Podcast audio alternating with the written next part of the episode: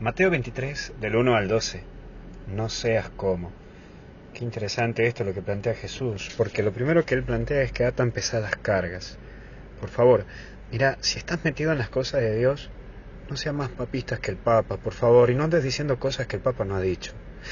No te cargas pesadas en la gente, la gente busca alivio, busca consuelo. Por favor, no andes con ataduras, porque si no, andamos poniendo atadura y atadura y atadura, le andamos pesadeando a la gente. En el fondo, terminamos corriendo a la gente de la iglesia, de Dios, en vez de acercarla. Porque el primer día que en una iglesia, ya le empezamos a decir, ah, no, usted tiene que hacer esto, usted tiene que hacer el otro, y usted, no, no, no.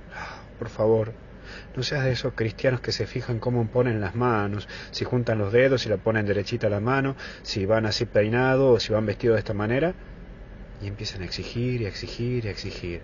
Todo el tiempo exigen. Y en donde parece que todo es pecado. Es pecado si te ha puesto un pantalón, es pecado si miras así, si miras así.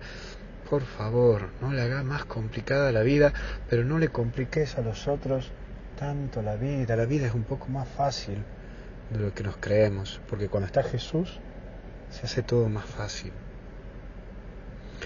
Pero hay un segundo detalle, el que hace las cosas para ser visto. Parece que todos tenemos un poco de ese bichito, ¿no? Ese bichito de querer hacer cosas para que nos miren, para que controlen, para que nos vean, para que saturen. No, hay que hacer las cosas para Dios no hacer las cosas para que nos miren y nos tengan en cuenta. Es como que, bueno, hago el audio, sí, porque yo hago los audios porque quiero llegar a ser obispo, porque quiero que me digan monseñor.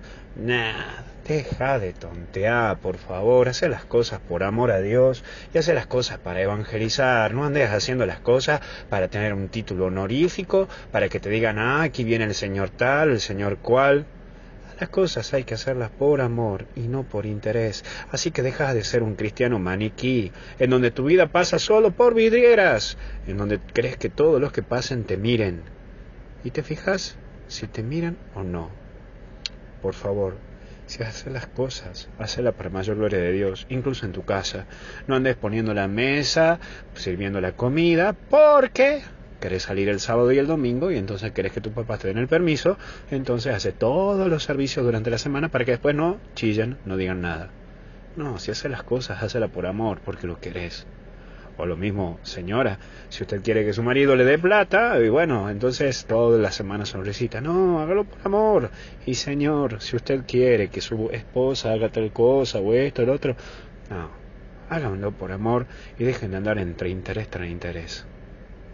Pero también el último punto es el servicio. Y las cosas hay que hacerle y dejarlas para Dios. Hacer las cosas por Dios y lo que vos veas que no lo puedes cambiar, dejarlo que Dios lo haga. Solo Él. Los demás somos de palo. Sí, yo, cualquiera. Vos haces las cosas por Dios y para Dios. Así que deja de andar politiqueando, de hacer marketing con tu vida. Trabaja en el silencio, hacer las cosas por Dios, por tu familia, pero desde el silencio. Que ellos lo descubran y se den cuenta no que vos lo andes panfleteando a todos lados. Porque tu Padre que ve en los secretos te va a recompensar. Y acuérdate que en el cielo alta fiesta que vamos a hacer y que nos hará del Padre Dios. Porque hasta el cielo no paramos. Que Dios te bendiga en el nombre del Padre, Hijo y Espíritu Santo. Cuídate.